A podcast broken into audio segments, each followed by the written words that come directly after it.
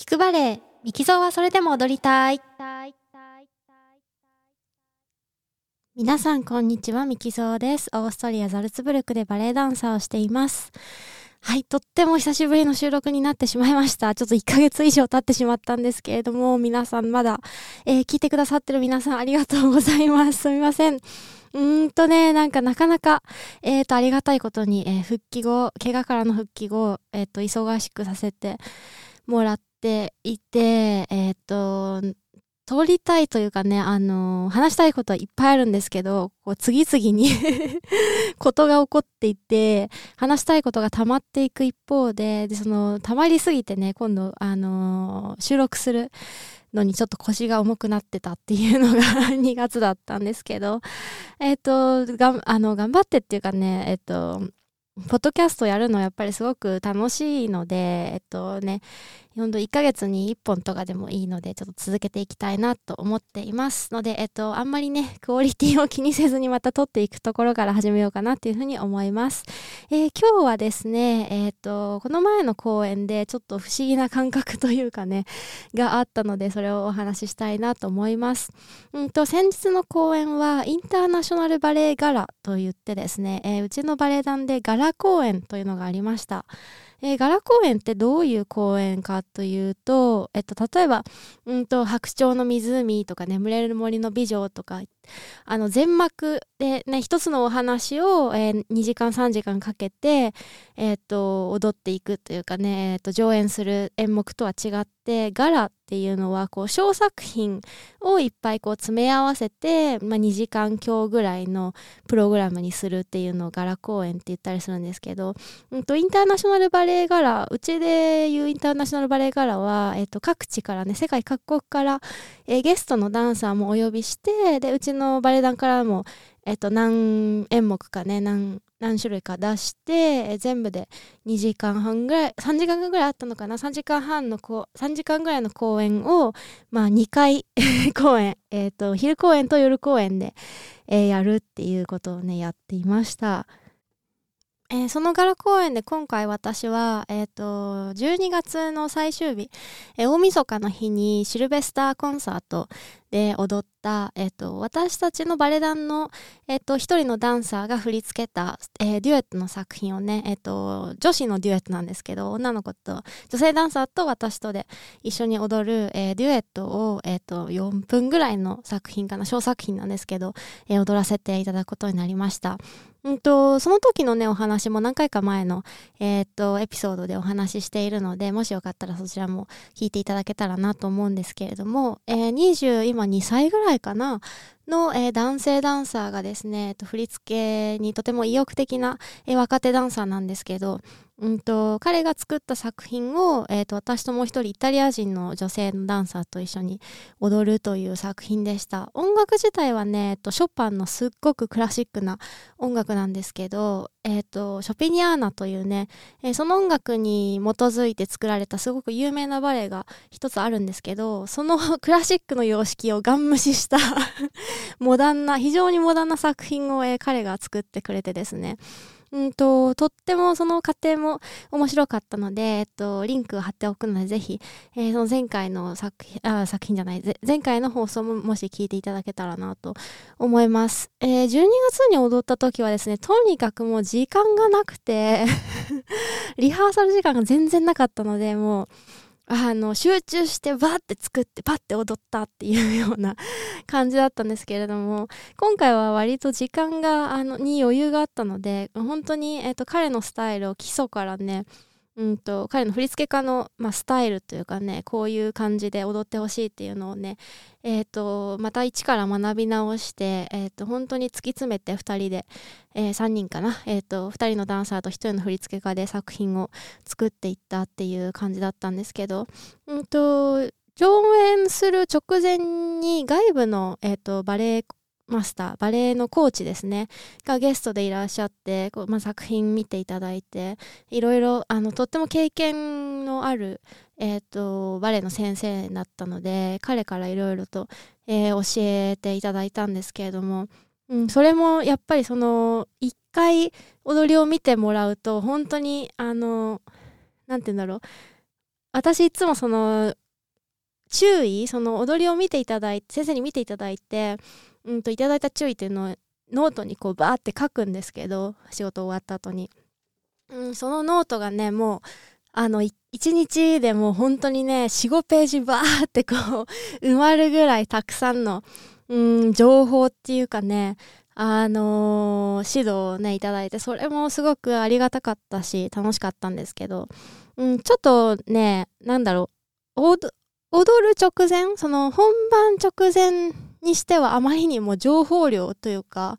が多くて結構あれこれちょっと今まで言われてたことと違うからどういう風に踊ったらいいんだろうってちょっとこうまあなんか分からなくなったりとかしてうんとそれが結構顕著だったのがその相方のというかね一緒に踊ってるパートナーのね女性ダンサーがえこの本番直前にこんなに修正点がいっぱいあってどうしようっていう感じで、あの、彼女も若手のダンサーなので、どうしようっていう感じで、ちょっとね、テンパってたところもあったんですけど、うん、いつもだったら私がね、テンパる側なんですけど、今回は割と、うーん、私がやっぱり年上だし、先輩だから、こう、ちゃんと元気づけなきゃと思って。結構そのおかげでこう自分しっかりしようっていう風にあの保っていけたのでそれもあの、まあ、本当にね 元気づけられたか相手をサポートできたかはちょっとわからないんですけどあこれもままたなんか長く長いことねあの劇場に勤めてて加わった自分の視点だななんて思いながら、えー、っと本番を迎えました。えー、本番当日はですね、やっぱりインターナショナルガラの特性というか、ガラ公演でそのゲストのダンサーを、あの、他のバレエ団とかね、他の国からお呼びして、あの、踊る、一緒に踊る、一緒の舞台に立つっていうことで、やっぱり、うんと、すごい上手なダンサーがいっぱいうちの劇場に来てくれて一緒のステージで踊ってくれるっていう中でその人たちと同じ舞台に立つっていうそのある意味緊張感だったりとかあと自分がせんえっ、ー、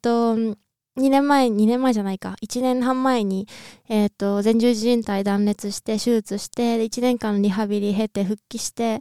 で、結構初めてぐらいに、こう、バンとあの大きいチャンスをいただいたというか舞台で、えーと、夫婦にねソロのあの演目を踊らせていただくっていううんそういう緊張感もあって結構緊張はしてたんですけどうーんなんだろう。それそれもありつつもうんとなんその状況をすごく楽しんでる自分もいて。で、えっと、まあ、本番直前にね、あじゃあ、あの、3人で、その振付家の男の子と、男の子っていうかね、若手ダンサーと、私と、えっと、相手の女性ダンサーと3人でウォームアップしようっていうことになって、スタジオに3人で行って、で、あの、まあ、振付家の子がいつも、あの、ウォームアップを何するかを結構、その、指示してくれるんですけど、今日はなんかかっちりした、あの、ウォームアップじゃなくて、ちょっとこう、遊びを 入れたというかね、ちょっとなんかリズムダンスっぽくしてみたりとか、はい、揺れて、揺れて、みたいな感じで、あの、本当にね、あの、トレーニングっていうよりはね、なんか踊りながら遊ぶみたいなウォームアップにしてくれて、それもすごく緊張がほぐれて、ああこういうウォームアップもいいななんて思いながら、うん、ウォームアップをしてて、で、いろいろこう本番直前にね、いろんなことをいろんな先生から 言われて、あの混乱したかもしれないけど、うん、僕はやっぱり2人が今まで踊ってきたような踊りがすごい好きだし、本当に今回の本番も、あの、もちろん自分が、あの、納得できるとか吸収できる注意は、その自分のものにして、だけど、その、2人が、あの、前踊った時に、この2人はこう、なんか自分の中にあの、タイガーを持ってるから、虎を飼ってるような、そんな踊りをするから、今回もその自分の中のタイガーを見失わ見失わないでくれっていう言われて、ああ、タイガーか、とか 思って。で、いざ本番の自分たちの番が来て、うんと、まあ、暗転板付きって言うんですけど、えっと、舞台真っ暗の中で、あの、舞台上にこう、ポジション取って、で、ポーズ取って、その、そこに明かりがパーって刺していくっていうところで、で、まあ真っ暗の中でポーズして、で、明かりが来た来たってなって。で、音楽が始まって、パッてこう、うん、ポーズが結構こう、下を向いてるところから音楽の始まりと同時にこう、上をグーってむ、む、まあお客さんの方をグーって見ていくような、あの、振り付けなんですけど、それでお客さんが見えた時に、なんか、ね、ちょっと変な感覚っていうか、語弊があると嫌なんですけど、嫌なんですけどっていうか、あの、あ、私別にお客さんにこびなくていいんだって思ったんですよね、その瞬間に、なんていうか。こびないっていうとなんか、こう、お客さんのことを全く気にしないっていうか、お客さんが考えることなんてなんか、あの、関係ないっていうような感じがしちゃって、ちょっと言葉として正しいかどうかわからないんですけど、なんかそこで、あ、私別にそのお客さんにこびて、お客さんがどう思うかを気にしながら踊る必要ないんだって思って、あれ全くそのこびるってネガティブなイメージじゃなくて、ちょっとなんて説明したらいいかわからないんですけど、うーん、なんだろうな。これ、なんか踊り全般にあの思ずっと思ってることなんですけど例えばなんかクラシックバレエだとうんなんかこうくるくるって回り回った後にポーズしてでなんかどうだどうですかってそのななんていうのかな。お客さんに対するサービス精神がすごいっていうか。なんかそれがある意味こうクラシックバレエみたいなそういう古典様式のもちろんねあの日本舞踊とかそういうダンスはちょっと私はどういう心境、どういう心境でというか、また踊ってるかわからないんですけど、まあ、クラシックバレエに関して言うと、結構お客さん第一、お客様ファーストで、うんと、お客さんに魅力的に映るように計算して踊るっていうのが、クラシックバレエなのかなって思うんですけど、なんか、モダンとかコンテンポラリーの場合って、うん、本当にそのお客さんが引き寄せられるような、なんだろう、パフォーマンスをすることにもっと重きが置かれていて、うん、な、ちょっとね、今、このなん、今12分もうもう喋っちゃってるんですけど、この短い中で、こう、どうやって、あの、言語化していったらいいかわからないんですが、とにかく、その、明かりがついて、ふっと顔を上げてお客さん見た瞬間に私が思ったことが、あお客さんにこびなくていいんだ私っていうふうに思った瞬間に自分の目がこう視点がうまいことスッと定まってすごい視界がクリアになってで顔の筋肉が本当にすごい柔らかくなる、